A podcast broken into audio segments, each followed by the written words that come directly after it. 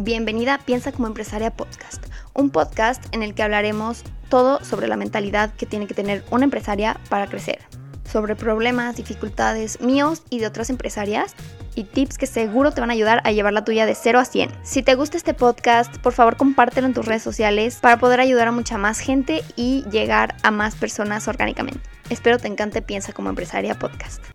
Hello, hello, bienvenidas a un nuevo episodio del podcast Piensa como empresaria. Bueno, esto va a ser un mini podcast eh, porque he estado subiendo muchos, o sea, he estado subiendo contenido como de cómo hacer que tu empresa funcione sola, delegar y contratar y así, pero creo que nunca he hablado del tema de em, cómo pagar. Y bueno, hoy te voy a platicar sobre cómo le hago yo para pagarle a mis empleadas, sobre qué me baso y cómo le hago. Este video, bueno, perdón, este podcast video es que estoy grabando también, entonces por eso me confundo. Este, este podcast va a estar enfocado a las personas que tienen su empresa en México, porque estoy basando todo lo que estoy haciendo aquí en México, cómo se paga en México y así, pero eh, espero que igual les sirva y les funcione y puedan hacerlo en su país si es que me escuchan de otro país. Este, entonces, bueno, eh, este podcast no va a durar más de 10 minutos, así que eh, para que no se me vayan es muy interesante esto y la verdad que sí me han preguntado bastante cómo le hago para pagar, ¿no? Entonces, ¿cómo le hago para decidir cuánto le voy a pagar a mis empleadas? Lo primero que hago es, bueno, lo primero que hice es buscar un, eh, cuánto es el salario mínimo en mi país, que es México.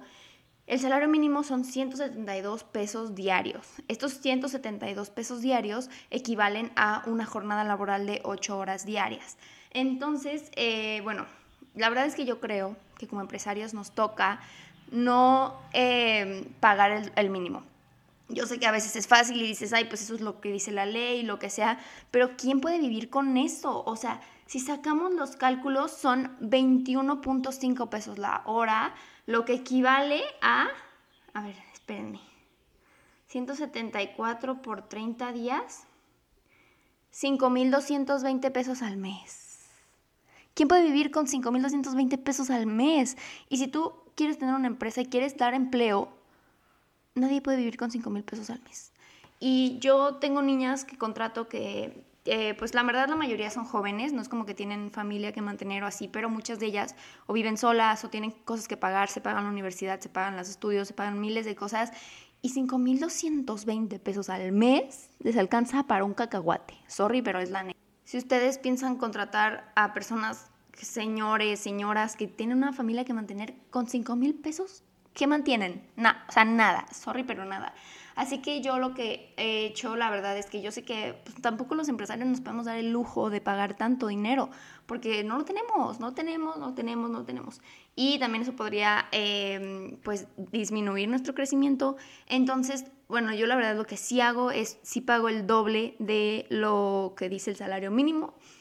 Eh, yo tengo casi puras niñas de medio turno, entonces les pago, si el salario mínimo son 21 pesos la hora, les pago 40 pesos la hora más o menos. Y eh, bueno, eso ya, les da un sueldo semanal bueno.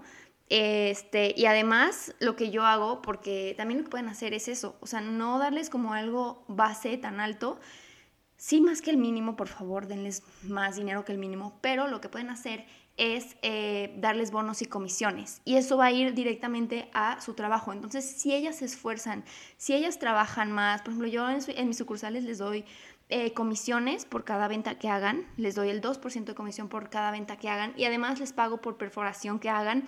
Y además les doy bonos de puntualidad y así. Entonces, eh, todo esto, obviamente, a ellas les beneficia vender más, a mí me beneficia que ellas vendan más y ganan más vendiendo y a mí me, me hace crecer que vendan más, ¿me entendí? Entonces, les doy el buen sueldo base, más además eh, las comisiones y bonos que hacen que su sueldo aumente en un 30, 50% y eso en verdad que las va a hacer sentirse súper felices con el trabajo, súper agradecidos.